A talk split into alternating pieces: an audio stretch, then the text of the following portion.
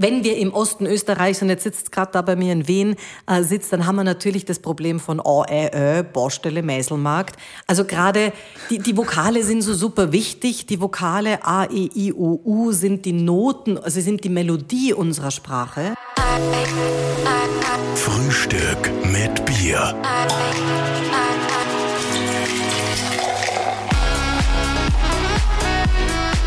Herzlich willkommen zu einer neuen Ausgabe von Frühstück mit Bier. Frisch und munter zurück im neuen Jahr. Ja, jetzt war es ein bisschen stressig bei uns die letzten Monate, deshalb haben wir den Podcast etwas hinten anstellen müssen, aber wir sind jetzt wieder mit voller Energie, Motivation und Power zurück im neuen Jahr und beginnen gleich ja mit unserem Lieblingsthema.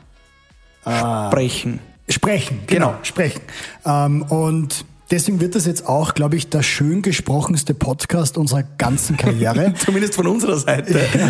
Weil gegenüber uns sitzt eine absolute Kommunikationsexpertin. Sie ist Kommunikationsprofilerin, Verhaltensprofilerin, Autorin, Gründerin der Schule des Sprechens und die Queen of Words. Ladies and Gentlemen, Tatjana Lackner. Schön, dass du da bist. Schön, dass ich da sein darf und dass ihr mich habt. Ja, Sprechen ist euer Lieblingsthema und meine Lieblingsdomain ist sprechen.com. Na, das passt ja Sprechen.com. Ja. Das ist übrigens cool. Ja. Ja, ich glaube schon. Also wenn man da, wenn man sprechen.com hat, dann ist, glaube ich, heute schon klar, die Tante ist, ist nicht erst gestern auf den Markt gefallen. Ja. Die ist schon ein bisschen da. Wir haben bier.at.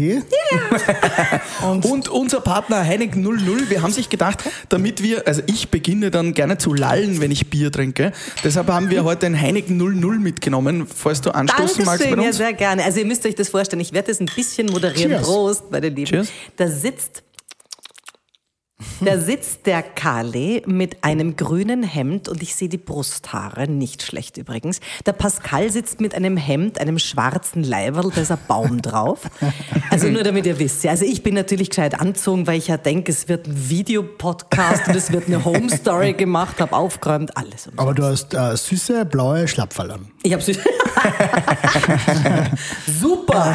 Ja, Also- süße Bleischlappen. Man merkt schon, Tatjana, dass du was mit Sprechen zu tun hast, das ist nicht zufällig gekommen. Wie, wie ist das denn eigentlich entstanden? Du hast ja äh, ausbildungstechnisch einen ganz anderen Weg im, im Vorhinein eingeschlagen und dann bist du zum Sprechen gekommen. Wie das? Wie entwickelt man da? Mhm. Also ich habe ich hab bis zur Matura, ich habe in Krems, also ich bin in München geboren, hatte so eine ganz preußische Großmutter und einen urbayerischen Großvater und da war schon mit drei, vier klar, zu wem du Aprikose und zu wem du besser Marille sagst als von Staub. Also das war schon so, eine gewisse Sensibilisierung war da.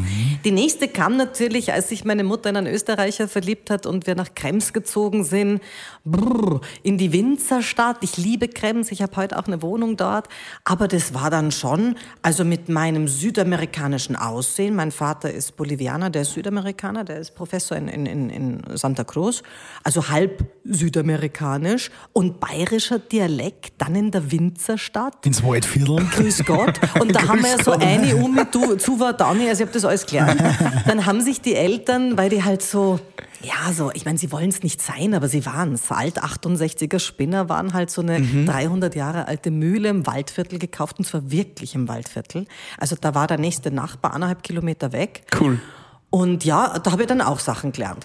Der Öder hat die Händel vertodigt. Zum Also, Beispiel okay. ein Waldviertler drei Leute. Genau, also da war dann klar. Und dann ging ja dort auch das Fernsehprogramm immer nur bei Schönwetters Einser, bei Schlechtwetters Zweier. Also das war dann schon was, wo man, ja, da habe ich dann viel gelernt. Also da, Also man kann eigentlich sagen, du hast quasi einen Bildungsauftrag aus Deutschland bekommen, um den Österreichern das Sprechen zu lernen. ja, wahrscheinlich. Obwohl ich ja seit 74 im Land bin und immer schon österreichische Staatsbürgerin war. Also ich glaube, ich bin in meiner Geburtsurkunde, also steht das möglicherweise noch anders, aber das hat sich geändert. Und dann habe ich mich ein bisschen mit der Gesangsstimme befasst nach der Matura. Und dann bin ich Mutter geworden. Und mit einem Kind kannst keine sechs Stunden mehr singen am Tag. Und dann war irgendwie klar, ich bin geswitcht von der singenden zur sprechenden Stimme und habe dann lange Radio gemacht in dem Land, Ö1, Ö2, Ö3. Und von da weg ging es dann sehr bald seinen Weg, weil damals der Leiter des Sprecherbüros, ein ach, ganz toller Sprecher selber, hat gesagt, Tatjana, du machst es gut. Kannst du so ein bisschen die Jungen da anleiten? Und irgendwann war es so, dass ich gesagt habe, also jetzt sind es elf, jetzt mache ich es nicht mehr gratis, hier scheint es einen Bedarf zu geben. Ja. Und dann habe ich mit 24 die Schule des Sprechens gegründet. Meine Tochter war fünf und so ist losgegangen. Aber aus, aus Bayern, da möchte ich unbedingt noch nachfragen, da warst du auch vorbelastet mit dem typischen rollenden R, oder nicht? Ich hatte es nicht. Wahrscheinlich war das die preußische Großmutter. Ich war zwar dort noch das erste Jahr im Kindergarten äh, und es gibt natürlich, weißt eh, aus diesen Jahren keine, keine Aufnahmen, wo ich es belegen kann, aber ich hatte es nie. Und ich habe auch, glaube ich, jetzt nicht urbayerisch gesprochen, also das nicht. Aber ich, ich, es gibt Menschen, die heute noch sagen, ein bisschen was hast du noch immer drin. Weil das ist ja ein großes Thema auch für uns, äh, warum wir auch bei dir in der Schule des Sprechens waren. Uns hört man halt den Oberösterreicher auch an, äh, auch den Inviertler beim Pascal natürlich, das berühmte rollende R. Ähm, Ja, das mit dem rollenden R ist lustig. Das gibt's im Innviertel, das gibt's in einem einzigen Nest in Vorarlberg und das Burgenland hat es. Und grundsätzlich könnte man ja sagen, es ist doch wurscht, wo Menschen ihr R haben. Aber ich gebe zu bedenken, Mary, bring mir's Brot, klingt provinzieller als Maria, bring mir das Brot. Und das ist natürlich schon was, wo es also mit dem Dialekt, ich finde, der Dialekt ist ein Teil unserer Identität, das ist ein Teil unserer Wurzeln. Wehe, du redst anders als daheim, dann bist großkopfert worden, ein Stadtmensch, jetzt bist wieder zu Haus.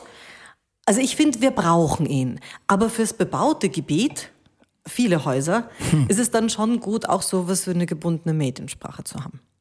Und jedes Bundesland, Kali, hat unterschiedliche Krankheiten. Das heißt, also, das ist so, schon der Zwiespalt zwischen Authentizität und äh, Beiden, also ich und merke, ich, ich schöner unterrichte Aussprache. an fünf Unis und ich weiß, dass zum Teil meine, meine Studierenden bis in ihre, ja, fast Anfang 30er in eine sprachliche Identität schmeißt, von wegen, jetzt bin ich wieder daheim, ob das jetzt in, in der Steiermark ist oder Mhm. in, in Oberösterreich, wurscht, und dann wieder in der Stadt. Also wehe, du bist dann zu schön nach der Schreibe, dann beginnen die daheim zu freimitteln, weil sie sagen, das ist jetzt mit dir, was glaubst du? Und auf der anderen Seite merken sie aber schon bei, bei Präsentationen und Referaten, das geht jetzt nicht in Osttirol oder das geht jetzt nicht mit dem Osttiroler Sound. Also ihr zum Beispiel kommt aus einer Gegend, was sind die klassischen, jedes Bundesland hat andere Krankheiten. Ihr habt so die, Oberösterreicher haben die permanente Fehlbetonung auf der ersten Silbe. Ihr sagt total, komplett, söme, növe, also sowas, ja. Ich habe jetzt gerade einen Kunden gehabt, was hat er gesagt? Tatjana, jetzt habe ich ein neues Hobby. Was ist denn ein Hobby? Ich kenne einen Hobbit, ja. Aber das ist zum Beispiel Oberösterreich. Und da haben die Kärntner ganz andere Dinge oder die Salzburger. Also da ist jedes Bundesland hat da ein bisschen was zu beackern. Ja. was würdest du jetzt am typischen Oberösterreicher wie uns äh, raten, da, auf das er schaut? vielleicht auch unseren Hörerinnen und Hörern, was man als Oberösterreicher besser machen Ab, könnte. vor allen Dingen Oberösterreicherinnen und Oberösterreicher. aber Ja. kannst, kannst gern ausholen Also auf ich, ich finde es wichtig, dass man mal schaut, was, wie ist denn das mit dem Dialekt? Ist das was, was ich im Griff habe? Denn wenn man das selber im Griff hat, dass ich sagen kann, ich kann jetzt Dialekt reden, wenn ich mag, und wenn ich es nicht will, dann geht's auch anders, dann finde ich es in Ordnung. Ich finde es immer dort ein bisschen ein Thema, wenn es in die, also wenn der Dialekt dich übermannt oder wenn es auch in die englischen Präsentationen rinnt. Also wen, wen darf ich nennen? Wen habe ich aktuell nicht von den Vorständen? Ich erinnere mich noch an einen ehemaligen Vorstand der OMV, Wolfgang Ruttensdorfer. Was hat er gesagt? Austria Hesse Bridge Function. Schleich dich, lern Englisch. Also das darf dann einfach nicht in die englischen Dinge kommen. Das finde ich schwierig. Und da ist so ein bisschen der Punkt zu schauen, Ist ja auch der Arnold Schwarzenegger da ein bisschen ein Beispiel, ja, der heute weder Deutsch noch Englisch kann, Ja. de facto. Und ich meine, es ist sein Trademark. Weißt du, wenn du schwarz, also zuerst musst du ein Schwarzenegger sein, Ja. damit dann irgendwie ein, ein Hugenmugel reden darfst. Aber das alleine ist jetzt nicht sein Trademark. Ja. Und da kommen wir schon, Pascal, zu einem Begriff, den du nennst und den ich häufig auch höre. Ja, also bitte, Frau Lackner, ich möchte mich verbessern, aber ich möchte schon authentisch bleiben. Und jetzt nehmen wir mal den Begriff der Authentizität, den ja viele nicht einmal sagen können. Wir haben auch lange trainiert. Sehr frühere Folgen. Also authentisch ist ja an sich noch kein Gut, weil es gibt ja auch authentisch schlecht. Jetzt, wenn man mal sagt, der Obdachlose im Stadtpark, der war sich sicher nicht duschen, nicht schminken, äh, nicht irgendwie herrichten und so weiter, Zähne putzen, dann wäre der authentischer als ihr. Ja. Aber sagt uns also schon, optimieren muss erlaubt sein. Und wo ich dir recht gebe, was ich auch Bochen finde, Bochen ist ein super Wort. Bochen, witzig, das haben, wir, das haben wir öfter schon gehört von den Wienern. Ja, ja. Bochen. Also was ich auch deppert finde, ist natürlich, wenn man jetzt auf der Rolle wegen oder, oder der Position wegen plötzlich verkleidet klingt und nicht mehr so, wie man ist. Und jeder sagt, was ist jetzt mit ihm oder mit ihr? Ja, haut's was, ja. Also das finde ich natürlich deppert. Und das kennen wir aus der, aus der Uni, wir kennen es aus der Schulzeit. Wenn jemand vor die Klasse tritt und plötzlich ein anderer wird beim Referat, na ja, oh je, das soll es nicht sein, klar. Naja, wenn wir so da nicht so gewöhnt sind, also das ist ja eine Frage, die wir da auch unbedingt noch stellen wollen. Ähm, warum lernt man das, was man bei dir in der Schule des Sprechens lernt, äh, was ja irrsinnig äh, ja, in jedem Berufsbereich kannst du das brauchen, dass du gut redest. Warum lernt man das eigentlich nicht in der Schule? Ja, das ist eine sehr, sehr gute Frage. Und das Vor allem ist im einer, Deutschunterricht zum Beispiel. Ja, ganz klar. Und das ist einer der Gründe, warum ich meinen Sohn zum Beispiel, also jetzt mittlerweile macht er Matura in einem österreichischen System, aber warum ich ihn die ersten zehn Jahre lang dort nicht hingegeben habe. Äh, der war in der American International School, weil die vom Kindergarten weg. Also das ist für mich auch so spannend zu sehen bei meinem Sohn. Der hat zwei Identitäten, eben eine sehr amerikanische, ganz klar. Und als ich gemerkt habe, dass es dann langsam auch einen Akzent im Deutschen gibt, habe ich ihn aus dem System genommen und habe geschaut, dass er auf, in einer österreichischen Schule maturiert. Aber die sind vom dritten Leben, also da beginnt die Schule mit drei, Mhm. das ist nicht erst mit sechs, sondern mit drei ist, ist Pre-K, K und dann ist Kindergarten, also dann ist, also die Vorschule ist mit mm, vier geht die los, davor ist Kindergarten. Und ab der ersten Geschichte sind die am Präsentieren. Und zwar permanent. Und ich finde das so witzig. Er ist ein sehr schüchternes Kind, auch heute noch. Also Kind darf man wahrscheinlich nicht sagen, oder schüchterner Jugendlicher, in seiner deutschen Identität. Und für mich war das so witzig, relativ von früh weg, da war er fünf, sechs, sieben, acht, wenn ich dann hin in die Schule bin und ja, ah, may I introduce you to my mom, well, she's kind of shy. Das war er gar nicht auf Englisch, weil er gewohnt war, vor allen Eltern, vor dem Schulding, immer schon zu präsentieren. Das Ja. war Teil des Curriculums. Und das ist natürlich auf Deutsch anders. Er hat auf Deutsch sehr wohl Lampenfieber bei Referaten, auf Englisch nicht. Ja, spannend. Schade eigentlich, dass das noch immer so ist. Yes, und Weil vor Dingen im auch, Deutschunterricht liest man irgendwelche Bücher von irgendwelchen alten, verstorbenen Dichtern, die Super. keinen interessieren und an die man sich nie wieder erinnert, aber man macht keine Präsentation. Goethe dreht Ja. sich gerade im Grab um. Ja, äh, ich Naja, kann und mich ich nur noch an den Schöpflöffel erinnern und sonst nichts. Ja, und, und ich meine, Cicero hatte recht, als er gesagt hat, also zum, zum Dichter wirst du geboren, zum Redner gemacht. Es ist wirklich etwas, was man lernen kann. Es ist wirklich etwas, was man lernen kann. Und nein, du musst nicht aus einem introvertierten Menschen einen extrovertierten machen. Ich finde zum Teil introvertierte Redner hervorragende Redner, weil die nicht dauernd reden. Und dann, wenn sie was sagen, hört man ihnen zu, aber man kann wirklich Reden trainieren, definitiv. Und da sind wir auch wieder. Reden lernen wir ja alle mit eins, ja. Sprechen dann lernen nur die wenigsten, was ja nochmal die Kürze ist. Und viele, die sprechen lernen und die, bei, die auch in der Ausbildung sind, sind Politiker und Politikerinnen. Ähm, die klingen ja oft sehr ähnlich. Also diese typischen Politikerantworten, das ist ja was Dann im, im, im Volksmund, naja, aber auch inhaltlich, auch, ja, auch sprechtechnisch gibt es diesen typischen Politiker. Die sagen ja auch immer, das Handwerk kann man lernen. Also was Gehen ich, die was dann alle schon in dieselbe glaub, Schule? Ja, oder? also was ich schon glaube, wir haben viele Kollegen aus dem Deutschen Bundesparteitag bei uns. Also die Hälfte unserer Kunden kommt aus der Bundesrepublik, der Schweiz, aus Belgien, Südtirol, äh, ganz viele von Brüssel und relativ wenige auch, aber relativ wenige aus Österreich, muss ich sagen. Und da habe ich also in Mhm. Das Österreich. merkt man. Also so, wenn man ist den. Bundestag sich ist anschaut. Also äh, um das vielleicht ein bisschen zu sagen, also jetzt auch nicht gerade das mega Aushängeschild, aber den hatte ich auch nicht im Coaching, aber dass du merkst, dass du als Trainer alt geworden bist und jetzt bin ich ja doch 52 und meine Kinder siehst sind, aber aus wie 32. Ja, danke. Ja, genau. Meine Tochter ist 33, mein Sohn ist 17 und die Enkelkinder sind 5 und 2. So, schwer vermittelbar. Aber, aber dass man merkt, dass man als Trainer alt geworden ist, ist wahrscheinlich dann, wenn man weiß, dass der amtierende Bundeskanzler ein ehemaliger Student war. Und ich kann mich noch gut an Charlie Nehammer erinnern. Also ich, ich, wie gesagt, er war in der Klasse von Peter Filzmeier, da in, an der Donau-Uni und da hatte ich ihn halt unter vielen anderen auch, wo immer die Frage, Tatjana, soll ich da das einsammeln? Na, Korl, ist gut. Also, wenn ich das damals gewusst hätte, wir wären wahrscheinlich alle strenger gewesen, hätten wir gewusst, was uns blüht, ja. Weil durch das geschlossene Zahnreihe reden, das hatten wir ja schon mal bei Feimann de facto. Der, der, der, der redet ja auch ein bisschen, oder hat gesprochen wie Spongebob, bisschen immer durch die geschlossene. Also, wie ist es mit den, mit den Politikern? Was ich sehr stark merke in dem Bewusstsein, und das bin ich ja ewig gefragt worden in der Zeit, in der unser Bundeskanzler noch Sebastian Kurz hieß, war die Frage, sagen Sie mal, Frau Lackner, ist der jetzt wirklich rhetorisch so gut? Ja, ist er, aber die Frage ist immer im Vergleich wozu? Im Vergleich zu dem, was da zum Teil mit im, im, im Hohen Haus steht, ja. Im Vergleich zum Deutschen Bundesparteitag, nein. Und da sind wir jetzt beim wesentlichen Punkt. Wie oft höre ich in Österreich den sagen, na gut, aber der muss mir ja sagen, der ist ja trainiert, gell? Was ist denn das für eine Idiotie? Ich würde doch niemals einem Sportler vorwerfen, einem Dass er Spieler trainiert im ist. Fußball, dass er trainiert. Ja, hoffentlich ist Ja, er trainiert, ja. weil als Wappler kann er ja nicht, nicht da sitzen und dann eingesetzt werden. Mhm. Also dieses Verständnis hier von, na, also wenn der trainiert ist, dann ist schon falsch. Das Hauptproblem, das wir hier haben, ist, dass es ganz, ganz viele Menschen gibt, die nicht trainiert sind. Und also Und ich- der Neid ist was Grausliches in Österreich. der Neid ist was Grausliches und ich weiß es vor allen Dingen wirklich von etlichen persönlich, die sich so toll gefunden Nein, also ich möchte wirklich, nein, ich bin da ganz authentisch und ich glaube, es ist wichtig, dass ich so bin, wie ich bin. Jo, leider. Also das ist natürlich auch, das ist der eine Punkt.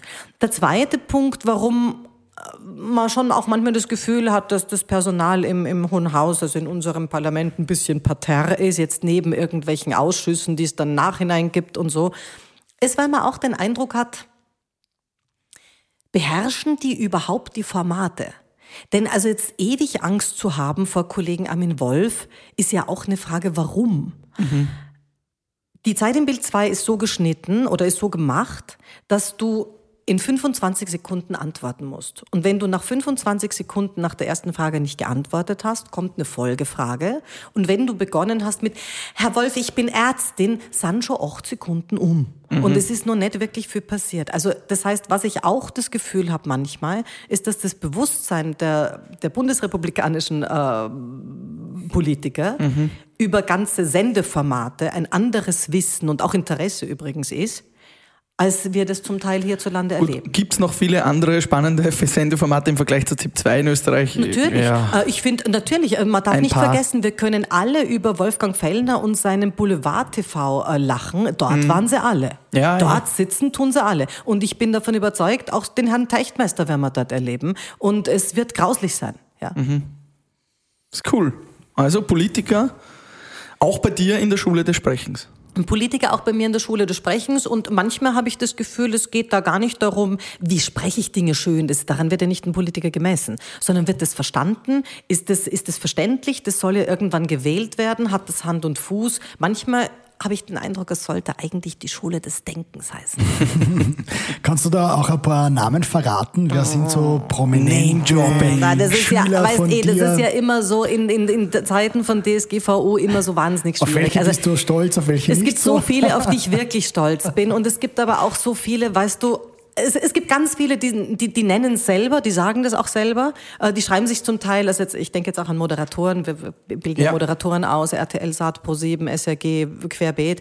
Und die, die schreiben sich das auf die Homepage, auf die CVs. Da darf ich es dann auch sagen. Ich glaube, es hat mal geheißen, oder? Wenn- Korrigiere mich, wenn ich falsch bin, aber dass Thomas Gottschalk irgendwann mal bei dir war? Nein, oder? Thomas Gottschalk war nie bei mir. Aber ich Nein. weiß, dass Okay. das geheißen hat. Das hat es bei einigen geheißen, aber nein, der war nicht da. Okay. Also und ich muss auch ehrlich sagen, ich finde, er hat wirklich für den deutschen Sprachraum, auch wenn die Quoten floppen und er jetzt definitiv mit seinen 72 Alt nicht wird. mehr ist, ja definitiv. Aber ich meine, er hat viel für uns alle getan. Ja. Absolut, ja. ist auch ein großes Vorbild von uns, ja. ja, ganz klar.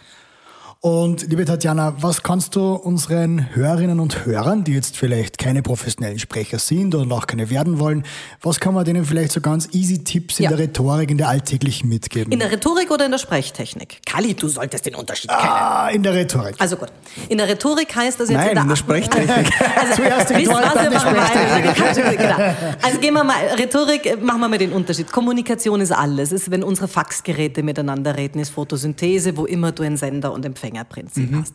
Sprechtechnik ist Artikulation. Da finde ich es zum Beispiel wichtig, dass jemand nicht sofort in die Kopfstimme abzischt, weil Tonhöhe ist immer verantwortlich für Freundlichkeit und viele, gerade Frauen, Ah, grüß Gott. klingen sehr freundlich. Mhm. Äh, Gerda Rogers, also die kommt aus diesem Moskito-Sound da oben in, in der Höhe gar nicht mehr raus. Ist ja auch bewiesen, glaube ich, dass Männer nicht länger wie 20 Minuten seiner hohen Stimme folgen können. Danach ist quasi die Aufmerksamkeit bei Null. Ist die Geschichte gegessen, ja. Also das heißt Tonhöhe, freundlich, aber Tontiefe, Glaubwürdigkeit. Und da ist schon auch ein bisschen der Punkt, wie glaubwürdig klingt es. Weil mir nützt nichts als angehende Juristin zum Beispiel, das Recht auf meiner Seite zu wissen, wenn, wenn ich permanent im Alarmismus des Moskitotons bin. Also das ist eine Sache. Auf der anderen Seite, wenn jemand nur auf einem Ton daherredet, also diese Altmännerstimme, ist auch was, wo du am Anfang sagst, wow, der hat aber ein Riesenorgan, aber nach vier Minuten ist auch Fahrt, ne? schlägst mit dem Kopf auf der Tischkante auf. Also das. Der zweite Punkt ist, ich stelle immer öfter fest, dass die Menschen falsch atmen. Und zwar also die Idee ist, Atem plus Stimme ist die Energie, auf der man spricht. Und dass sie nicht durchatmen, so komisch das klingt, sondern dass sie festhalten. Müsst ihr euch mal beobachten oder auch eure Hörerinnen und Hörer, wenn man Geschirrspüler ausräumt, atmest du dann eigentlich weiter oder hältst du gerade inne? Und das ist etwas, also irgendwann schnaufen wir dann schon wieder, aber wir Ja. haben ganz, ganz häufig mit gepressten Stimmen zu tun, auch in Präsentationen, in Fort, genau, wo da gehalten wird, statt dass die zu meinem Atem, kann ich immer zurückgehen. Das ist unser Wohnzimmer. Das ist irgendwie was, was ja auch uns Ruhe geben kann und auch eine gewisse Einteilung geben kann. Also das ist ein zweiter Punkt, wo ich finde, dass man was machen kann. Und jetzt kommen wir zu, zu Aussprachedingen, also von wegen nicht nur stimmlichen. Wenn wir im Osten Österreichs, und jetzt sitzt gerade da bei mir in Wien, äh, sitzt, dann haben wir natürlich das Problem von O, Ä, Ö, Baustelle, Mäselmarkt. Also gerade die, die Vokale sind so super wichtig. Die Vokale A, E, I, O, U sind die Noten, also sind die Melodie unserer Sprache. Die geben unserer Sprache die Musik. Der Grund, warum der Kali identifizierbar ist, wenn du jetzt irgendwie ein paar A, E, I, O, U von ihm hast, sind nur die. Weil wenn du jetzt nur von ihm dann kann man nicht sagen, eindeutig der Kali. ja, sondern es, ist, es sind die Vokale, die Stimmung machen, die Atmosphäre schaffen, die verbales Charisma auszeichnen. Und die Konsonanten PTK geben unserer Sprache die Struktur. Das heißt, wenn ich da guten Tag oder Baustelle, Meiselmarkt, so eben auch Baustelle ist ja Wahnsinn. Ja, also wenn ich da nicht wirklich gescheite PTK mache, und, und das sind die Knochen unserer Sprache, dann wird die Sache oft Larifari. Dünn. Ja. Und was wir in ganz Österreich und im gesamten deutschen Sprachraum so ein bisschen haben, ist das Thema Pausenmanagement. Also es gibt Menschen, die können machen, Sprache ist Macht und andere machen, Sprache ist Macht. Das ist ein Wort und da liegt das Problem, Worte müssen immer eigens so gesetzt werden, als wären sie frisch gekocht worden. Die brauchen ein bisschen Raum dazwischen, also auch Pausenmanagement. Wow.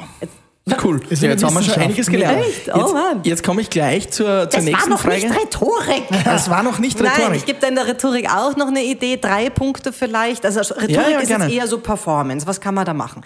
Geht Mannbotschaften weg. Niemand fühlt sich mit Mahn 2023, 24, 25 angesprochen. Also man sollte, man könnte weg damit. Ich, du, wir, benenne es. Zweitens, ich finde es wichtig, dass man mit den Konnektoren aufpasst. Ich erlebe das bei Präsentationen, wenn ich sehr oft ja Präsentationen analysieren muss. Warum ist der stinkfad? Eigentlich hat der Typ eine coole Stimme, der spricht ganz gut. Warum ist es fad? Weil das alles drei Sätze, bei dem ein Satz sind, die unendlich mit und und Bindeworten und oder verkettet werden. Früher Punkte, kürzere Sätze. Und der dritte Punkt in der, in der Rhetorik, wenn ich mir was wünschen könnte von den Österreichern, na, was wünsche ich mir von denen? Äh, ich finde, Dinge muss man runterbrechen auf konkrete Situationen. Was hat das konkret mit mir zu tun? Was will ich eigentlich vom anderen? Also heißt nicht nur vom eigenen Nabel wegtexten zum Beispiel, wenn sich jemand bewirbt. Ich bin, ich habe, ich kann, ist falsch. Sobald du in ich bin, ich habe, wir machen, wir können, bist du falsch. Geh in das, was hat der andere davon. Das garantiert Ihnen, damit reduzieren Sie, das ermöglicht Ihnen, dann bin ich viel mehr im Benefit Talk. So, jetzt du wieder. Wow. Ja, ist spannend. Du unterrichtest das natürlich, die Schule des Sprechens. Wenn man das jetzt professionell lernen will, wie läuft so etwas ab? Was da- darf das auch kosten? Also darfst du das auch ich, sagen? äh, Ich habe insgesamt, jetzt mittlerweile sind es bei uns in der Schule des Sprechens, habe ich 45 Trainer. Wir haben auch ein Tonstudio bei uns im Haus. Wir sind im ersten Bezirk daheim, also unweit des Stephansplatzes. Jemand, der sagt, mal wie blöd, schon wieder Wien. Ja, dann mach's online. Ich habe ganz, ganz viel, also die Hälfte unserer Kunden ist eben auch online mit dabei, ist kein Thema. Ich mag's live lieber, eh klar. Das Erste, was jemand macht, ist, er macht sich eine Erstanalyse aus. Die mache ich seit über 30 Jahren persönlich. Also da wird eine Stimm- und Bedarfsanalyse gemacht, ein Sprachmusterprofil. Ich schaue mir auch das Reaktionsmuster an, der Rhetorikcheck, auch ein Stückchen mit deinem Wortschatz. Das kostet 99 Euro und das kannst online oder live und in Farbe machen. Und danach sind so die wesentlichen drei Dinge, die Menschen gern bei uns machen. Entweder sie wollen sich, sie schauen, es ist ja nicht so leicht reinzukommen, sie schauen, ob sie in die Sprecherausbildung reinkommen. Die kostet 7,89. Für dauert ein Jahr? ein Jahr, endet vor einer kommissionellen Prüfung.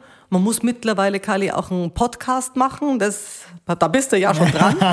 Die zweite Sache, Es wenn, wird. es wird, wenn jemand sagt, ich mag das gar nicht, ich, mir ist das wurscht, ich mag keine Texte lesen und so, ich brauche es wirklich für Business. Ich werde daran gemessen, ob mein Vorstand mich sieht, ob ich eine Sichtbarkeit in Meetings habe, weil alle reden an mir vorbei. Die machen eher ein Business-Rhetorik-Diplom, was sehr cool ist. Da hast du Schlagfertigkeit, Eigenmarketing, ähm, rhetorische Tools, moderne Kommunikationsskills wie Storytelling-Elemente. Das ist einfach wahnsinnig wichtig in so einer, ja, die Wirtschaft ist mittlerweile eine sehr mediale Welt.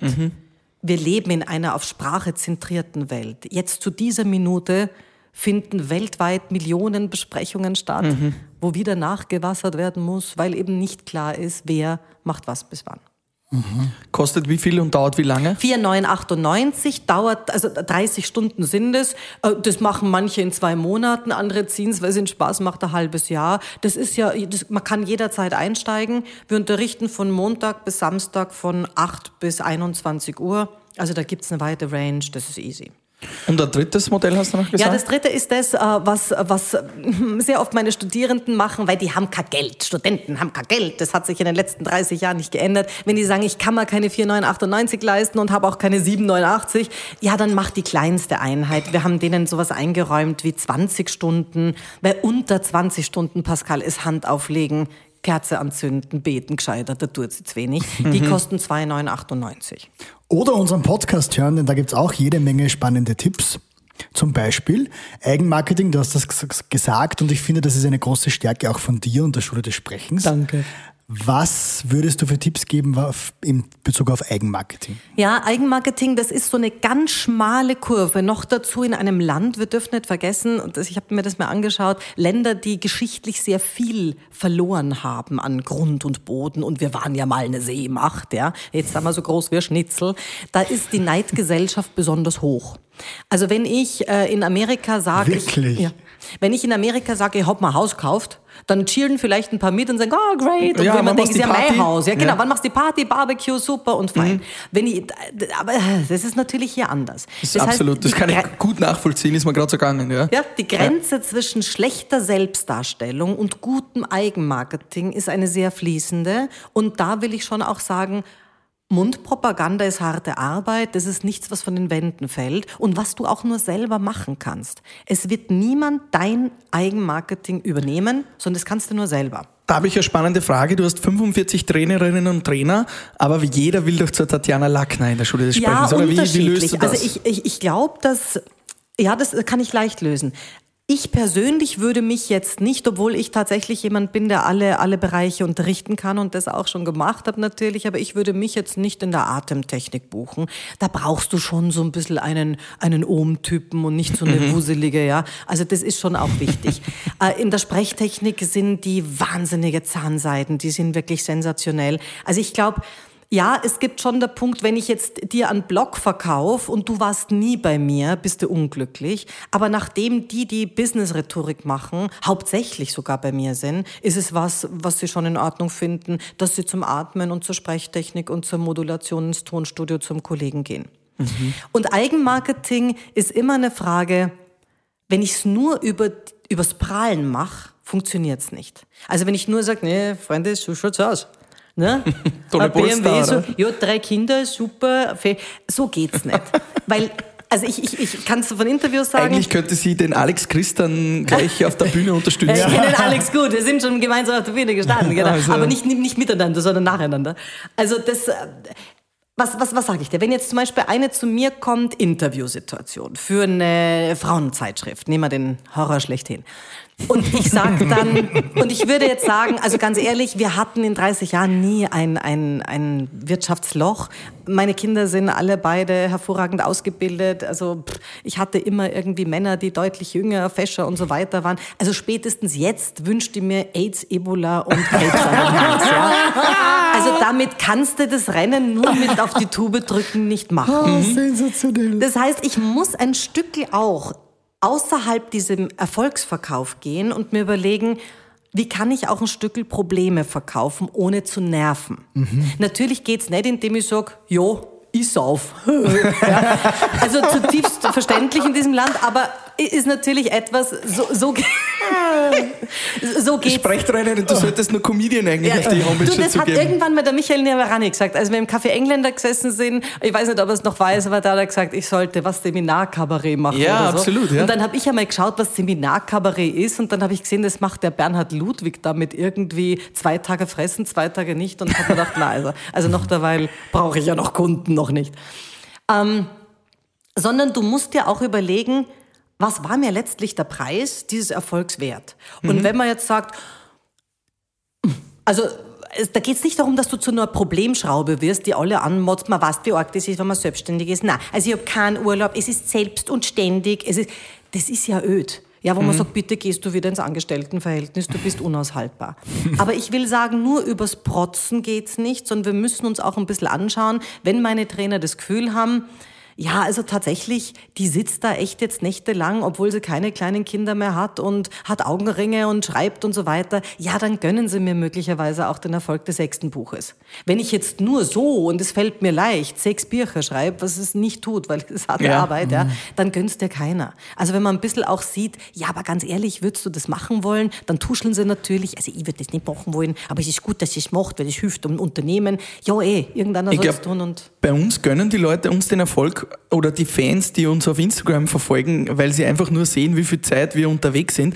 Und ich glaube, das ist oft die Legitimation dafür, dass wir äh, Erfolg haben dürfen. Absolut. Weil die Leute nur sehen, wie viel wir im Auto sitzen, wie viel wir unterwegs sind ja, und, was für Städte das wir seid, weil ihr jetzt nicht irgendwie antretet, die Branche zu beurteilen. Mhm. Also wenn man davon aus und weil ihr auch nicht so gefährlich seid. Also wenn ja. man anschaut, ich habe ich hab ja zwei Podcast-Kanäle, eben den Talk mit Tatjana und Rhetorik Tipps und Tools und das sind insgesamt 35.000 Abonnenten. Mhm. Das ist schon was, Ihr habt eine ganze Menge Hörer, aber wir sind trotzdem noch in der Liga, auch wenn wir da in, ja, absolut, ja. in den Charts sind. Wir sind noch nicht gefährlich. Ja. Also ich freue mich noch, das kann mir erinnern, im November. Im November 22 war ich in Singapur unter den Top 10. Weil die Asiaten cool. solche Streber scheint eine German-Speaking Community zu geben. Und hm. also das ist was, was ich mich freue. Und ich glaube, wenn man auch da, Kali, du hast das auch so, sich eine gewisse kindliche Art behält, dass man auch zeigt, dass man sich über sowas noch freut, mhm. dann, dann ist, wird ja auch nicht netto die Abgehobenheit unterstellt. Mhm. Dann ist es auch was, wo man sagt, siehst, die Lackner freut sich über sowas auch noch. Mhm. Ja, sicher. Ich meine, in Singapur, ich war da jetzt erst zu Weihnachten, aber vorher war ich schon in den Charts, cool. Aber konkret nochmal auf dieses Fraueninterview zurückzukommen, was würdest du dann aus dem Problem, äh, wie mhm. würdest du dich dann beschreiben? Ich würde ich würd versuchen, ihr was zu geben, äh, ihr, ihr, da ein Beispiel zu geben, das nicht auf mir sitzen bleibt und wo sie es packt. Also Beispiel, was, was habe ich schon gesagt? Naja, also als mein Sohn damals klein war, der Xaver, da war der Daddy in Karenz mit ihm und das gab dann schon Situationen, wenn der Xavier am Spielplatz war und sich irgendwo gestoßen hat, dass er dann zuerst Daddy gesagt hat und nicht, nicht Mama. Das war nicht nur super. Erstens, es ist ja nicht wahr. Und mhm. zweitens, so kann es backen. Mhm. Ja, also dann ist es irgendwie was. Aber das ist ein Beispiel für, na siehst du, das ist dann der Preis des Erfolgs. Aber da muss man schon sehr selbstreflektiert sein, um solche Geschichten auch von sich zu geben ja, zu können. Ja, aber das ist was, was du bei mir im Rhetorikspin Eigenmarketing lernst. Da geht es mhm. um das Phänomen der Elefanten. Also der Elefant im Raum, die, die Formulierung kennst du, ja. wenn irgendwas da ist, was alle wissen und keiner spricht's an. Und ich gehe noch eins weiter runter. Du musst wissen, was sind deine drei Elefanten beruflich, privat und persönlich. Also Beispiel, wenn ich im Fernsehen ein Interview gebe und dann wird im Insert, und man weiß ja ungefähr, wann das eingeblendet wird, äh, Doktor, der Doktortitel eingeblendet, dann weiß ich ganz genau, dass ich von jetzt weg mich sehr darum kümmern muss, ganz klare, brachial einfache Beispiele zu bringen. Sonst du musst mit den Elefanten arbeiten. Mhm. Wenn du mit meinem Aussehen. Aber also versucht also, man nicht auch die Elefanten sofort zu verbessern? Also versucht man nicht auch den Elefanten. Es gibt Elefanten, die kannst du nicht verbessern. Also, dass ich mit körperlichen Überpräsenzen immer wieder zu tun habe, das siehst du im Internet, wenn du meinen Namen eingibst, da hast du mal 30 Kilo mehr, 30 weniger. Also, das ist was, das ist nicht verbergbar. Mhm. Oder dass jemand möglicherweise äh, aus, mein Vater ist Südamerikaner, das sieht man okay, auch. solche Elefanten. Mhm. Aber dann musst du zumindest damit, du kannst Dinge schon optimieren. Aber Verhaltenselefanten meine ich jetzt genau. zum Beispiel. Aber ich finde, dass man sich da schon auch bewusst machen muss, woran könnten sich andere Menschen stoßen, woran an meiner Rhetorik, woran an, meinem Auf, an meiner Auftrittskompetenz. Weißt du, es macht ja nichts aus, wenn einer einen Daumenring hat, hat sie halt einen Daumenring. Ich persönlich find's affig und würde es meinen Kindern nur bis zum Ende der Pubertät erlauben. Und das ist aber auch was, wo andere sagen, der geh, ist doch wurscht. Ich muss es halt nur wissen. Wenn die weiß, das ist mir wurscht, ich nehme das in Kauf, mag halt jemand das nicht, ja, dann mag er es halt nicht. Okay. Aber wenn es jemand gar nicht weiß und bei der Bewerbung dann durchfällt, weil, ja, der BH nicht gesessen ist, Daumenring, Tattoo und eine Fieberblase möglicherweise und die, na, ich weiß auch nicht, woran es liegt, na ja, da können wir schon arbeiten. Also zu den Elefanten, die Elefanten kennen und zu den Elefanten stehen. Elefanten kennen, zu ihnen stehen und zwar die Frage ist wann. Denn wenn du gerade auf Jobsuche bist, dann hat es keinen Sinn, wenn du sagst, ja, ich bin dick, wurscht, aber ich zieh mir jetzt die, die weiße Glanzleggings mit weißen Lang... Mir gefällt's. Naja, ist ja wurscht. Zieh das am Samstag an, wenn du meinst, du musst das irgendwie so zeigen. Aber jetzt in der Bewerbungssituation vielleicht nicht. Weil jetzt geht's nicht prio darum, mir gefällt's, sondern jetzt geht's darum, du brauchst einen Job. Also dann präsentier dich auch so, dass dich jemand nehmen mag. Es stehen übrigens auch drei Elefanten auf unserem Tisch. Jawohl! Prost! Der Moment, wo der, ist schon Du, blau. Digga, genau, wir sind schon am Ende hier. Pascal, hol nach. da kommt der Frühstück mit Bier, Bierwagen. Der Frühstück mit Bier. Bierwagen. Der Frühstück mit Bier, Bierwagen ist der Moment, Tatjana, wo wir fragen, was ist denn dir mal äh, Lustiges passiert, was vielleicht für dich nicht so lustig war, aber für alle anderen schon. Also seine Mit Situation. Bier aus- oder mit Alkohol ja, oder mit, gerne mit auch so Schwammerl eine oder mit? Rauschgeschichte oder ja, gerne. Also ähm, Das volle Programm. irgendwas, wo ist doch sicher mal passiert, wo du total äh, wo, Ja, äh, das Fettnäpfchen erwischt hast. Also, also bitte, ich bin Mrs. Fettnäpfchen. Also erstens einmal, ja, kann ich da schon sagen. Ich weiß gar nicht, ob es immer nur mit bewusstseinserweiternden Maßnahmen zu tun hat. Ich glaube, ich brauche nicht einmal äh, Mushrooms, äh, Bier und Co. dafür. Ich schaffe das auch so. Als ich aus dem Waldviertel, habe ich euch erzählt, aus der Mühle meiner Eltern damals gekommen bin, habe ich ja in Wien niemanden gekannt. Und Wien ist ja so ein Pool, wo jeder jeden kennt und du musst wissen, das ist der Freund von der, Der und der. Moderator. Keine Ahnung. Und dann im, im ORF noch dazu, in der größten Schlangengrube anfangend, bei Ö3, wo auch immer. Ja. Und dann, und dann keine Ahnung haben. Also ich kann mich erinnern, wie war denn das? Ich glaube, die Rupsi war das damals, Martina Rupp, die mich irgendwann gefragt hat, nach so einem Aircheck, wie ich den, den Walter Gröbchen finde. Und ich habe den Walter total gern mögen und ich mag ihn immer noch, wir sind immer noch befreundet. Aber ich habe gesagt, na ja, mei, ist halt irgendwie ein bisschen ein komischer Kauz, aber also für mich war es, ich wusste nicht, dass er der Vater ihrer Zwillinge ist. Ja, also lauter so Sachen. Ich habe dann irgendwie den, den, den, wie hieß, wer heißt denn der, der, der Typ, der rumrennt und alle Celebrities in Österreich, Z-Promis interviewt, Dominik Heinzel. Den Heinzel habe ich, dann hab ich dann gesagt, also ich, ich persönlich würde jetzt nicht unbedingt Simone spielen, ja. Und der hat gesagt, na, wie findest du das? Ich, finde es eine eigene Wissenschaft, jeden Tag in der Früh so eine Melone zu schminken, ja. Ich habe die dann Jahre später kennengelernt, sie ist super sympathisch, aber ich weiß nicht, dass sie zu dem Zeitpunkt seine Freundin war, und zwar Langzeit, ja. Also, gibt, bei solchen Dingen bin ich, also bin ich sattelfest. Also Fettnäpfchen. Also gerade was so Dinge, weißt du, ich habe ja auch ein witziges und loses Mundwerk, zum Glück. Und da das ist passiert auch schnell was. da Also- passiert schnell was und zum Glück nehmen sie es dir dann auch nicht zu übel, Mhm. weil es ja irgendwie, ja, sehr oft auch, also zwar jetzt unmittelbar unangenehm für mich, aber für die anderen jetzt nicht gefährlich war. Du bist ja bei deinen Coachings auch immer sehr direkt Ja. und ehrlich. Das ist ja das Gute, man lernt einiges. Wie ist es privat, wenn sie jetzt privat zusammensetzt, mit den Töchtern, mit den Enkel mittlerweile? Ähm, wird man da schnell mal verbessert, äh, wenn man mit dir Ich glaube zusammensitzt? schon, mittlerweile übernehmen das die Kinder selber. Ich, ich bin da ganz erstaunt, dass das mein, äh, also das war wirklich ein Erlebnis. Vor einer Woche haben wir auf die Kleinste aufgepasst. Die ist jetzt, die ist jetzt zwei und kann natürlich schon so ein bisschen reden. Und mein Sohn hat es immer super affig gefunden, er in der amerikanischen Schule, ich ihn dann ausbessern und so, wo ich sage, Savi, das ist kein deutscher Satz, das ist einfach, da stimmt nichts, da stimmt, kann ich einen bisschen aus deinem Apfel haben? Sag, was ist das? Das ist falsche Präposition, alles. und, und Also du, du korrigierst ja, schon deine. Kinder Na, ganz schon. klar. Und aber das Witzige ist, es hat dazu geführt, dass die beide heute, also erstens einmal wirklich gut reden können. Die Christina ist hervorragend, auch der Xaver. Und dass die vor allen Dingen bei den Allerkleinsten da viel schneller sind als ich. Jetzt hat die Kleine irgendwie, die Olivia hat jetzt irgendwie, also weißt du, halt so wie die reden und, äh, und es war aber schon so ein bisschen, oh, dabei, obwohl das jetzt wahrscheinlich nur ein Kinderlaut war, wo der Xaver sofort aus, sag's bitte schöne aus, das machen wir nicht bei uns. Wo ich mir denke, da wäre ich jetzt gar nicht so Ist gewesen. spannend. Ist, äh, vielleicht sollte ich dir mal äh, eine, eine Sitzung buchen bei dir für meine Kindergartentante. Die hat damals gesagt, man kann mit Reden kein Geld verdienen. Ja. Ich habe damals schon gesagt, ich werde irgendwann einmal mehr Geld mit dem. Mundwerk verdienen, Ja. als, als du als Kindergärtnerin. Das habe ich damals zu ihr gesagt und das hat sie mir dann 10, 15, 20 Jahre später mal vorgehalten und hat gesagt, du hast das gesagt zu mir und ich habe gesagt, das stimmt auch. Aber da war immer die Meinung, na, Reden ist ja eigentlich keine Kunst. Das ist nicht wichtig, da- mit dem kann man kein Geld verdienen. Ja, und ich glaube, das ist aber auch genau ein bisschen das Mindset, dass man gerade jetzt auch am Land, und ich habe das ja in Niederösterreich, also in Krems genauso erlebt, dass man dort schon immer noch vorfindet. Das ist nicht nur eine Sache von damals, war die komisch, Ja. sondern es glauben heute noch. Also ich meine, das ist heute noch was, wenn ich mich vorbereitet habe, jetzt vor kurzem auf meinen ersten TED-Talk, und ich finde das schon eine Sache, irgendwie dort mit dabei cool, zu sein. Cool, ja. ja. Ich weiß schon, dass da Leute wie Richard Branson und Bill Clinton und so weiter, und da ist man natürlich nur cool. eine kleine Nummer, aber es gibt trotzdem nicht so viele Frauen und nicht so viele Österreicherinnen, die da nominiert worden sind.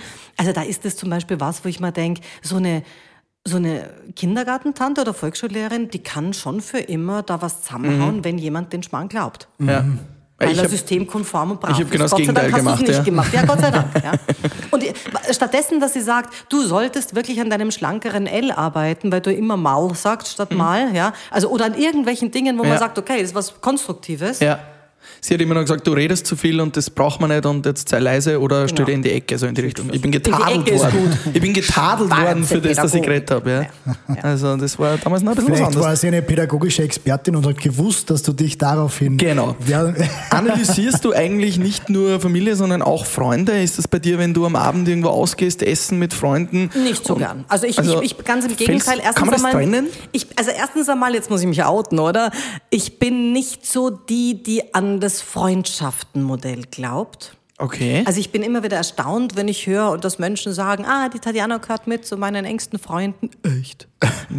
wow. Also ich habe keine. Ich habe keine. Also ich, ich wüsste, ich würde jetzt niemanden nominieren, weil ich glaube an das nicht. Mhm. Vielleicht, was hast es? Spannend. ja, also Das musst du uns näher Ja, okay. erklären.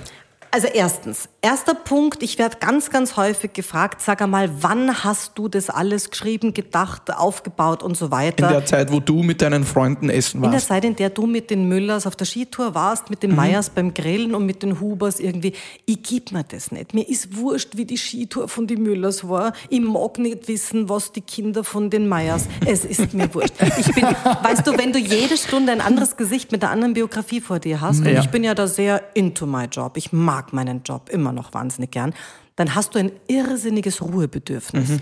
Und ich kann mich daran erinnern, mein Ex-Mann, hat, also ich war nie verheiratet, aber mein Ex-Partner jetzt, der, der war, hat, glaube ich, schon immer wieder auch ein bisschen drunter gelitten, weil der hätte gerne mehr Socializing gehabt, wo ich sage, geh doch zu den Müllers oder geh mit den Meyers oder geh mit denen irgendwie. Ich mag nicht, mir ist das so zu öd. Erster Punkt. Also es ist echt ein Ist er Zeitsparer. dann alleine gegangen?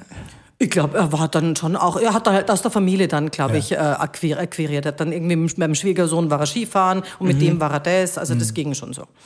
Und der zweite Punkt ist, was hast du mich gefragt? Warum es keine Freundschaften Nein, oder Nein, warum- weil du nicht an nein, das nein, wir Modell kamen auf die. Freundschaften. Was war davor? Ja, wenn du essen gehst, ob Genau. du dann die Leute korrigierst Genau. quasi. Und wenn du dieses Ruhebedürfnis hast, dann hast du nicht mehr den Wunsch, also es passiert mir wahrscheinlich gelegentlich noch, bei der Partnerwahl wahrscheinlich auch, aber dann hast du nicht mehr den Wunsch, dass du das machst. Und der nächste Punkt, warum das mit den Freundschaften nicht meine Überlegung ist, weil ich schon sehr früh gemerkt habe, dass man da mit meinen Fähigkeiten und meinem Wissen auch ausgenutzt wird. Also das war ja damals schon in der Gründungsgeschichte bei äh, Ja. mach mit denen was und dann sind es elf Moderatoren, mit denen man arbeitet. Ausgenutzt oder vielleicht auch manchmal aneckst, könnte ich da eine, eine Gefahr oder eine Angst wittern? In, Ja, ich bin kein ängstlicher Typ. Was, also ich bin, weißt du, ich bin Mars, also wieder. Na, absolut, aber nur, dass nur du quasi Gefahr- eher, an- anecken könntest und Nein, deshalb eher, dass das du gratis privat coachen musst, im Sinne von, ah, Tatjana, gut, dass wir uns halt sehen. Ich wollte übrigens noch was fragen, ich habe eine Präsentation oder ich habe eine Bewerbung. Wenn du was willst, mach der Stunde aus und jetzt gehe ich mit dir essen. Aber, also das ist schon auch was, wo ich das Gefühl habe, da wird man dann schnell natürlich irgendwann dann, wenn man erfolgreich ist, dann au- auch oft ob seiner Verbindungen Jetzt klingt es aber ein bisschen traurig, wenn du quasi die Freunde nicht hast. Ich, ich formuliere es anders. Äh, Ich habe gerade einen, einen Talk gehabt, dass man im Leben so drei Säulen hat. Die Arbeit, die Freunde und die Familie. Mhm. Und wenn quasi äh, ja, eine dieser drei Säulen wegfällt, ist es nicht so schlimm. Wenn aber zwei Säulen wegfallen, ist schon doof. Und da ist aber Wie die ist das- Frage, wie du Freunde definierst. Also ich Ja. habe zum Beispiel, und das merke ich sehr stark, also meine Freunde sind wirklich meine Kinder und besonders auch also der Freundeskreis meiner, meiner Tochter. Und die, meine Tochter und ich, wir sind dadurch, dass wir so nahe aneinander sind und eigentlich nicht wirklich Mom und irgendwie, wir sind sehr eng. Und das ist sicherlich jemand, ich glaube, dass das so ein bisschen was, die sagen ja, dass sie zwei verschiedene Mütterqualitäten haben. Ich bin wahrscheinlich echt eine Mom für den Xaver, weil du bist 17 und Ja. ich bin 52. Und jetzt sage ich da und so weiter, Mom. Aber mit der Christina ist es, glaube ich, eher so und auch mit ihren Leuten, da das ist, das ist friendly. Aber ich selber brauche keine Freunde. Und deswegen finde ich im Vergleich zu allen anderen auf der Welt Facebook und die sozialen Medien so super, weil sie mir so wahnsinnig helfen, Zeit zu sparen. Denn wenn ich jetzt irgendwann in der Nacht um drei irgendwie aufwach und finde lustige Fotos, dann kann ich das liken. Ich muss dort nie hin. Ich muss nicht mit die Meyers eine Bergtour machen, mit die Müllers grillen, aber ich kann trotzdem in die Welt die Botschaft senden. Ich finde es super, dass du jetzt in Taiwan warst und ich finde die Bilder schön von, von, von weiß nicht, von, von Hawaii. Aber das kann ich zu einem Zeitpunkt meiner Wahl machen, ist trotzdem in Ordnung und es hat mich keine Lebens... Ich bin sehr, ich bin sehr großzügig, was Geld angeht. Das werden wir alle in der Familie bestätigen. Das sagt Tatjana, kann man kommen. Aber ich bin sehr zeitneidig. Also ich bin mir in meiner Lebenszeit sehr, dieser Ressource sehr Was bewusst. machst du dann in deiner Lebenszeit, wenn du nicht bei der Familie oder nicht im Job bist? Ich schreibe viel. Also ich, ich meine, du weißt, was es braucht. Aber das ist ja auch Arbeit. Nein, das ist für mich keine Arbeit. Also ich habe die, ich habe die Podcasts beide bekommen. Ist es immer wieder zwischendurch Arbeit? Ist es dann, wenn du jetzt was liefern musst und es gar nicht fertig hast und jetzt musst? Dann ist es Arbeit. Aber es ist trotzdem kein Vergleich zu Bilanzbesprechung, also der unternehmerischen Seite.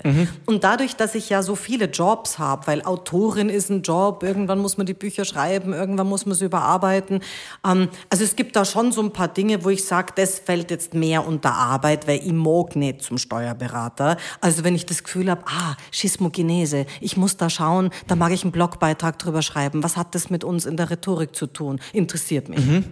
Ist nicht Durchfall bei Chinesen, also ist Das heißt, eigentlich ist deine Arbeit ist dein Baby, ist deine Ja. Leidenschaft und Ja. auch dein Hobby. Ja, und dein ich glaube, das Hobby. ist einer der Gründe, wa- warum, warum ich da auch, ja, ich glaube, weil man das schon gern macht und weil es auch die Leute immer noch spüren. Ja. Du hast in, der Bi- in deiner Biografie auch stehen, dass du ähm, pro Dekade auch einen Beziehungspartner Ja. hattest. Ja. Ähm, ist es so, dass zu gewissen Lebensphasen braucht man einen anderen Partner? Ich finde schon. Ja? Ich Also finde mit- schon, also erstens einmal war es mir immer schon wichtig, noch bevor ich Kinder hatte, weil ich ja gar nicht gedacht habe, dass ich jemals Kinder kriege. Ich war ja immer so, äh, als Einzelkind, weißt du, und dann andere Kinder. hoffentlich, hoffentlich. Meine größte Angst bei allen beiden Schwangerschaften eigentlich dann war, hoffentlich mag ich den. weil man weiß ja nicht. Und? Ja, also ich habe echt ein Glück. Ich habe wirklich ein Glück. Also wir sind so eng, wir drei. Also die Lackner, das ist schon the Lackners, die sind sehr, sehr eng. Und ich bin froh, dass das auch bei den Enkelkindern wieder so geworden ist, weil auch da habe ich das Gefühl gehabt am Anfang, mei, jetzt echt, jetzt willst du noch ein zweites, habe ich dann zu meiner Tochter. Jetzt haben wir doch eh, die mögen wir, aber wer weiß, wie das ist, ja. Und ich bin wirklich froh, dass das gut ausgegangen ist. Aber das ist wahrscheinlich, dass du recht, für einen Partner gar nicht so leicht. Denn die Männer in meinem Leben, ich hatte immer Langzeitbeziehungen. Also zum Glück. Und ich glaube, ich habe auch bei allen einen richtig gute Nachred. Also ich glaube, ich bin für alle wirklich die Lieblingspartnerin gewesen. Bei den Vätern verstehe ich es noch, aus finanziellen Gründen. Ich habe nie Alimente verlangt. Und natürlich bist du dann die Lieblings-Ex-Frau, wenn es nie was zu muss. Ja, erstens. Aber ich, mir war es wichtig, immer noch mit denen befreundet Und das zu haben sein. sie auch nicht gemacht, freiwillig. Also der eine hätte es nicht können und beim anderen, glaube ich, ist auch besser, wenn man das nicht tut. Ja. Okay. Und mir ist aber wichtig, dass die Kinder immer noch Kontakt haben mit ihnen und dass der gut ist und dass wir auch miteinander was machen können. Also bis vor ein paar Jahren waren die alle noch gemeinsam am 24. unterm Baum.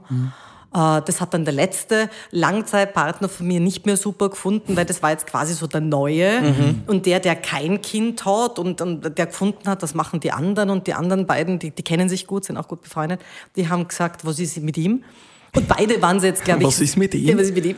Weil da waren sie sehr erleichtert, als das zu Ende war, im Sinne von, ha, siehst das? Denn der hat es natürlich geschafft, ohne dass ich mit dem ein Kind hatte, dass es die längste Beziehung war.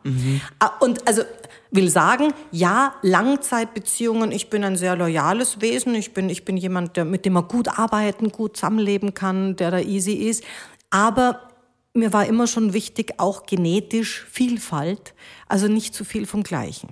Und mhm. das wird einfach nach ein paar Jahren sozusagen, es sagst du, ist, ist Fahrt, weil du kennst ihn? Ich finde nicht Fahrt, sondern also für mich ist es kein Modell. Also äh, ich kann glaub, ein Partner mitwachsen in diesen Dekaden? Ja, die sind alle mitgewachsen. Also die sind alle irgendwo Aber der kann nicht so weit mitwachsen, dass er das ganze Leben mitwächst, sondern er wächst halt die zehn Jahre mit also oder eine gewisse das Zeit. überholt dieses Modell, was ja doch der Norm Ich, ich finde es so schön, wenn das jemandem gelingt. Und ich, ich weiß es bei meiner Ex-Ex-Ex-Ex-Ex-Schwiegermutter Nummer eins, also quasi die, die Oma von der Christina, von meiner Tochter, die war ganz, also das war ihr erster und bis zum Tod von ihm war das ihr letzter. Mhm. Ich finde es schön, wenn das geht. Aber ich weiß nicht, also ich glaube, da müsste bei mir schon irgendwie auch ein Krieg oder eine Krise da sein, dass man sagt, man muss jetzt die Zuckermackerl zusammenlegen. Denn wenn du nicht mehr in diesem Bündnis der Wirtschaftlichkeit bist, und das mhm. stehe ich natürlich nicht, ja. ich habe immer mehr verdient als meine Männer und ja. das war eher, eher ein Problem als, mhm. als der große Vorteil, dann ist das natürlich was, wo, wo man das Gefühl hat, es gibt sieben Milliarden Menschen auf dem Planeten. Mhm. Ich bin jemand, ich mag mein Privatleben dann nicht verstreiten. Und, und wenn man das, den Eindruck hat, die große Verliebtheit, das wissen wir, die ist nach drei Jahren rein chemisch raus. Ja. Und dann finde ich, muss es eine Phase geben, wo man miteinander Dinge aufbaut und Sachen erlebt. Aber wenn dann was nach 13 Jahren, weißt du, ich habe auch nie geheiratet und war immer der Ansicht, überlegen wir uns, ob wir das wollen, ob wir das auch immer noch so sehen. Und wenn man dann aber das Gefühl hat, du, ich habe das Gefühl, das, was du jetzt brauchst, ist ganz was anderes. Und, und ich habe jetzt gerade so die Phase, wo ich das, den Eindruck habe, das ist das erste Mal, dass ich quasi allein bin. Weil seitdem ich 18 mhm. bin, sagt ja jemand Bist zu mir, Mama, oder bin ich in Beziehungen. Ja. Und, jetzt, und das genießt du jetzt auch? Und das genieße ich jetzt richtig. Ich, meine, ich habe natürlich immer noch meinen, meinen Matura-Sohn, also ich bin nicht ganz allein allein, ja. aber ich finde das super. Cool. Was muss ein Mann haben, um die, um die Tatjana Lackner ja. ähm, vom Stuhl zu hauen oder ja, vielleicht der nächste Langzeitpartner zu werden? Jetzt erlebst du, was ich wirklich für ein südamerikanischer Macho bin. Du hast es gesagt, ähm, ähm, groß, muss schön sein. Schön, ja, jünger. Er muss, ja, jünger war mir bis jetzt also immer wieder mal wichtig. Ich weiß nicht, ob mir das nicht langsam zu stressig wäre vor dem Hintergrund, dass mir auch mit den Jahren dann nicht mehr der Lotto-Hauptgewinn ist und das ist vielleicht zu viel Stress. aber jünger, also weiß ich nicht, aber schön, er muss schön sein. Ich, wirklich, ich bin jemand, ich habe ein sehr hohes ästhetisches Empfinden. Schier sein ist schwierig. das ist, ich das ist schwierig. Also man muss sagen, ich kann es schon verstehen. Ja. Also. Und ich weiß, dass das ganz viele ganz äußerlich und oberflächlich finden. Ja, super sorry, ich bin wirklich ganz in, in vielen Punkten Deep Dive, aber nein, ich schaue mir ja. nicht jeden Tag was Engagiert Verstehe. Und der zweite Absolut Punkt, er darf nicht kacke klingen. Also ein Mann mit einer Fistelstimme ist auch schwierig. Hallo Tatjana, genau. Gibt es nicht. Also wenn du Tatjana heißt, dann bist du in dem Land ohnehin Tanja? immer kurz davor, äh, das ist auch schlimm, immer kurz davor, dass du aus dem Fenster springst, weil die Menschen natürlich, Tatjana, Tante Anna, also das ist ja immer furchtbar. Tati. Tati, genau. Und wenn der schön sprechen kann, hilft es. Tati Lucky. Ich persönlich habe in meinem Leben viele Beziehungen auch mit Amerikanern, mit Engländern gehabt. Also mhm. das, das fand ich insofern, ja, fast fast interessanter, weil ich dann nicht in der Profi-Ecke bin. Weißt du, weil es ist mhm, natürlich ja. auf der einen Seite schön, wenn du Versteh gut reden kannst, auf der anderen Seite werden so, also bei meinem Ex-Mann war das so, so viele Gespräche sind abgedreht worden mit der Killerphrase, naja, und jetzt kommt wieder die Rhetorikmeisterin. Mhm. Alter, ich sag dir gerade was, was mich bewegt mhm. und ich bin jetzt gerade gar kein Rhetorikmeister mhm. und ich versuche es ganz... ist natürlich schwer da zu trennen, ja auch. Und das ja. ist natürlich, wenn du in der, in, in, der, in, der, in der englischen Sprache bin ich sehr gut, aber nicht native, das heißt, dann muss ich mich planen sagen, dann ist das Machtverhältnis mehr anders. Mhm. Kommen wir zum Ende hingehend noch zu einem spannenden Thema, zur Zukunft der Medien. Mhm. Wie schätzt du das ein, nachdem du da so tief drin bist? Gibt es den ORF noch die nächsten zehn Jahre? Sperren, sperrt irgendjemand den ORF zu in den nächsten Also ich glaube, wir brauchen schon noch sowas, ob der das dann ORF hieß, der hieß ja auch schon mal Ravak oder dann, also wir brauchen schon noch sowas wie öffentlich-rechtliche Sender. Ich glaube, die große Neuerung kommt von einer ganz anderen Seite, weil auf dem Eck wird es Neuerungen geben, aber die werden wirklich noch ein bisschen dauern. Und da ist es wurscht, ob dort ein Roli Weißmann sitzt oder wer auch immer, das ist nicht, nicht das Thema. Äh, sehr laut hört man die Hufe über dem Teich scharren in Sachen Voice-over-Commerce. Also die Geschichte, mittlerweile können ja Siri, Alexa und Co. schon reden. Nein, ihnen ein Hörbuch zuzuhören, wenn du es nicht gerade über einen Speaker, über Audible und nur als Lautsprecher machst, macht noch keinen Spaß. Aber während wir jetzt noch irgendwo googeln, in der Suchmaschine. Äh, wo ist die beste Pizzeria, wann ich irgendwo bin? Das wird etwas sein, wo es in ein paar Jahren wichtig ist, dass du bei den ersten drei bis fünf genannten Voice-over-Commerce äh, von Alexa oder deinem Sprachassistenten. Und da sind wir natürlich wieder bei so einem Plattformkommunismus, der ein Kapitalismus ist. Denn wie jetzt, wenn du im Google nicht unter der ersten Seite aufscheinst, Bist du raus? dann bist du raus. Ja. Und das Internet ist natürlich eine Auslage, die ist 24 Stunden geöffnet. Und wenn du nicht unter den ersten drei bis fünf genannt wirst, weil du jetzt bei Airbnb irgendwo bist und sagst, wo gibt's hier einen coolen Italiener, wenn dir dann von deinem Standort das nicht genannt wird, bist du auch wieder raus. Und das ist etwas, was eine große Industrie ist, die drüben schon sanft beginnt und da wird sich sehr viel tun. Ist das auch diese neue Plattform? Wir haben es sogar aufgeschrieben. Ähm, Karl, du kennst die besser, dieses GPT. Ähm, Also das Chat-GPT. das ist, äh, diese, diese die Geschichte, AI wo auch das, quasi ja. die AI dir dann Sachen vorschlägt und auch erzählt, weil die kann ja das, ist, auch das, ist ein anderer, das, ist vorlesen. ein, das ist ein Gegentrend, den es- da wird es viele geben. Da wird es ganz viele Plattformen geben, da wird es viele geben, die eingehen dazwischen. Es werden sie dann wieder nur ein paar rauskristallisieren. Das haben wir bei den Suchmaschinen auch erlebt. Das war von Lycos und Yahoo, äh, ist da heute nicht mehr die Rede. Ja. Und Infosig, ja, das haben sich dann andere das Rennen gemacht. Oder Alta Vista war da noch noch. Ja. Aber das, das ist immer so ein, ein Norming, Storming, Performing. Aber diese Disruption äh, natürlich auch. Ich habe das Angebot übrigens auch schon bekommen von einem, der äh, gerade sein Unternehmen in Großbritannien verkauft hat um einige Billionen Pfund. Also wirklich viel, viel, viel, viel Geld als große Trägergeschichte und gesagt hat, magst du nicht dich volle Kanne hier ähm, synchronisieren lassen?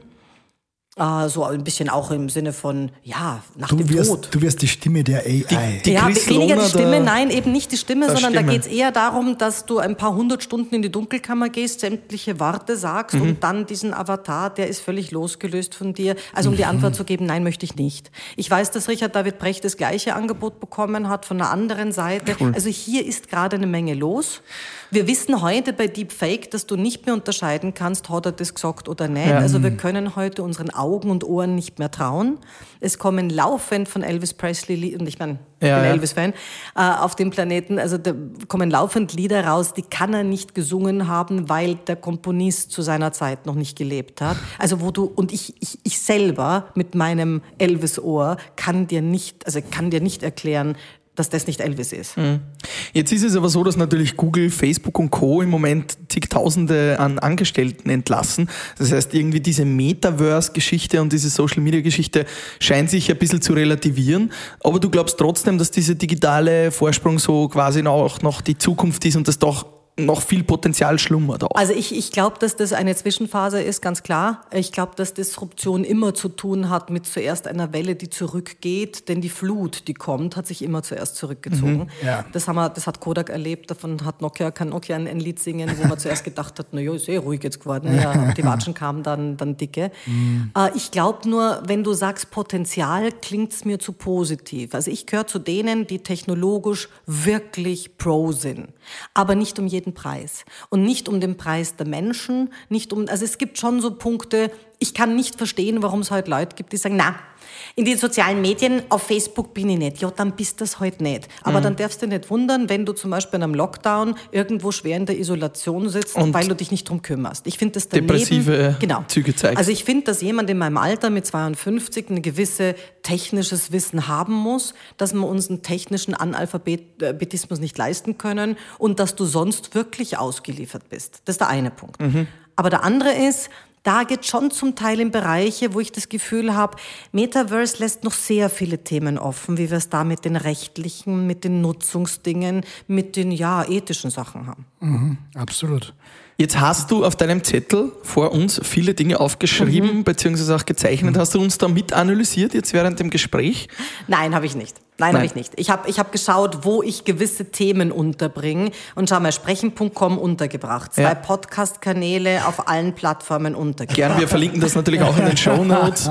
Das heißt, äh, Da wird die Werbung nochmal wiederholt. TED Talk ja, bitte. bald auf YouTube untergebracht. Vielleicht sagst du unseren Hörerinnen und Hörern, die uns ja ganz gut kennen, Ja, auch mit klar. der Stimme, woran wir beide jetzt vielleicht als nächster arbeiten könnten, arbeiten sollten? Wo gibt es ein Defizit, was auf jeden Fall gut wäre, wenn wir das zum Beispiel in der nächsten Podcast-Folge schon nicht mehr hätten? Also grundsätzlich weiß ich ja nicht, wie ihr das abgegroovt habt, aber rein vom Redeanteil, Pascal, ist der Kali heute, und ich kenne ihn so ja gar nicht, wirklich schwer in der Minderheit gewesen mhm. neben dir. Also ich will ja jetzt nicht das Trauma der, der Kindergartentante hier wieder auflegen. Dass er, äh, der Punkt ist, beim Kali ist ein bisschen das Thema, aber das weiß er eh, der darf, der, der resoniert sehr stark hinter dem Gaumensegelbereich. Das heißt, wenn er Stress hat oder Moderationen hat, drückt er immer noch zu sehr auf die Stimme und dann geht's in Richtung Heiserkeit. Heißt für dich, nicht durch die geschlossene Zahnreihe sprechen, sondern schauen, dass Sprache vorkommt zu den Schneidezähnen, weil dann lässt du da, belastest du deinen Hals nicht. Das ist immer so ein bisschen was, wo ich bei ihm Sorge habe. Und bei dir, du solltest sprechtechnisch was machen. Und zwar jetzt nicht im Sinne von wegen einem Podcast, die lieben dich alle und verstehen dich alle, sondern damit du, ja, ich glaube schon, auch die Sache noch auf eine nächste Ebene heben kannst. Das ist so ein bisschen, da geht's eher um Spracheleganz. Denn ihr könntet euer Produkt ja auch verkaufen. Und wenn du das verkaufen wolltest, jetzt nehmen wir halt eine Hamburger Startup-Bude, mhm dann darfst nicht klingen, wie du klingst. Mhm. Also das könnte was sein, wenn du sagst, ich will das gar nicht, ja super, dann brauchst du es nicht. Mhm. Gibt es irgendetwas, das wir vergessen haben, was du unbedingt noch loswerden möchtest? Ich weiß nicht. oder, oder irgendeinen coolen Tipp? Ja, ich kann dir was sagen, was, was einen, einen coolen Tipp. Nein, aber alle, die das Gefühl haben, mich wird das interessieren, hätte ich denn überhaupt hätte ich das Potenzial, um mich zum Sprecher oder zur Sprecherin ausbilden zu lassen, mhm. die sollen sich melden, weil ich den Eindruck habe, hier gibt es eine Dysbalance. Es gibt viele, die sagen, na, ihr redet so gern, wo ich schon nach der vierten Minute weiß, nehme ich nicht auf. Also nur um dir eine Quote zu geben. Im November waren es 46, die sich beworben haben, genommen haben wir acht. Im Dezember waren es 27, weil ich wieder zwei Wochen in Westaustralien war, genommen haben wir drei. Also es sind immer deutlich weniger als und jemand, den das wirklich interessiert, der sich aber vielleicht gar nicht traut, der soll sich oder die soll sich melden. Erster mhm. Punkt. Mhm. Und zweiter Punkt, auch etwas, wo ich gerne einen Aufruf start für eure Hörer, die, die sagen, mir ist bewusst, Rhetorik ist ein Machtinstrument, mir taugt das. Ich mag vielleicht sogar schauen, ob ich äh, so, so, so ein Business-Rhetorik-Diplom mache oder eben auch den Business-Rhetorik-Coach. Die sind bei mir insofern richtig, denn das ganze Jahr über suche ich richtig gute Coaches. Viele habe ich mir auch selber ausgebildet im eigenen Haus. Also da gibt es auch einen Return on Invest, mhm. was ja für manche durchaus wichtig sein kann. Cool. Zum Schluss von Frühstück mit Bier stellen wir immer noch kurze Fragen, kurze Antworten. Gibt es mhm. dann darauf? Wordrap. Wordrap, genau. Bierrap heißt das bei ja. uns in der Fachsprache. Sehr klar. Ich war hier bei Tatjana und Bier. Na, Bier Wordrap. Was, liebe Tatjana, ist denn dein Lieblingswort? Mein Lieblingswort ist gerade Schismogenese, weil ich es, äh, weil ich es recherchieren muss und äh, ich nehme jetzt irgendwas, was zuletzt da war und ich da einen Artikel drüber schreibe. Was ist Schismogenese? kurz, kurz, kurz, kurz. Lest meinen Artikel, ich werde ihn, ich werde ihn euch verlinken. Die Phrase, die ich dieses Jahr oder dieses letzte Jahr 22 nicht mehr hören kann. In Zeiten wie diesen, am Ende des Tages, sag ich mal. Sag ich einmal. Sag ich einmal. In Zeiten wie diesen ist furchtbar. Zeiten wie diesen, den haben wir immer gebracht früher. Den hast du uns auch ja. ausgedrückt. Tatsächlich hast du ihn uns ausgedrückt ja. und wir scherzen immer noch darüber. Ähm, der heilige Gral einer Sprecherin, eines Sprechers, was oder vielleicht ein Ziel, das möchtest du unbedingt noch sprechen? Vielleicht die AI-Stimme? Ach Gott, nein. Äh, was möchte ich unbedingt sprechen? Oh, ich spreche immer wieder mal Werbung, das finde ich ganz okay. Das ist nicht mein Hauptincome. Drum, also ich glaube, der heilige Gral für einen Sprecher, jetzt männlich, ist wahrscheinlich die Universum-Sendung. Und für Frauen sind es viele andere Sendungen, wo schnell Kohle reinkommt. Ich finde es immer noch beeindruckend, wenn du ins Studio gehst, einen Werbeslogan sprichst von von 25 Sekunden und dann 800 Euro aufs Konto wandern, das finde ich schon schwer in Ordnung. Also mhm. von wegen Kindergartentante, blöde Kuh. das, das toppt die nie. Absolut. Und last but not least, mit wem, tot oder lebendig, hättest du gerne mal ein Frühstück mit Bier? Oh mein, Elvis Presley, le äh, tot. Bill Clinton, lebend. Oh, sag halt. Thomas Gottschalk. Es mhm. gibt so viele Dinge, die ich ihn gern fragen würde. Zum Beispiel? Mhm. Äh, zum Beispiel, warum, also es gibt ein paar Sachen. Äh, es gibt ein paar Sachen in der Entwicklung von Sendegeschehen, wo mir nicht klar ist, warum er das gemacht hat. Ich verstehe nicht, warum er jetzt in Baden-Baden lebt. Er war so emotional mit seiner Mühle in Kalifornien verbunden. Und ich glaube, dass mit seiner, also warum er das ganz abgeschlossen hat. Mit der Thea Gott, Gottschalk ist ja nicht Kalifornien abgeschlossen. Seine Kinder leben zum Teil auch noch drüben. Manche sind schon wieder da. Also das gibt einige Dinge. Gibt es irgendeine, Entschuldigung, dass ich da Ja, noch ja, eine, eine. Frage raus irgendein Sprecher oder einen Sprechmoment, den du besonders ähm, toll in Erinnerung hast, äh, wo du sagst, das ist wirklich Ich bin ein, ein Berliner. ein Paradebeispiel für eine gute Rede oder für eine gute Moderation oder irgendwie Ja, so? kann ich dir sagen. Äh, weil das damals, also da, ihr seid wieder zu klein, ne? aber ich sag's euch. Ähm, Bill Clinton hatte in seiner ersten Amtszeit, ist schon mal ganz, knapp, ganz knapp an einem Impeachment vorbeigeschlittert.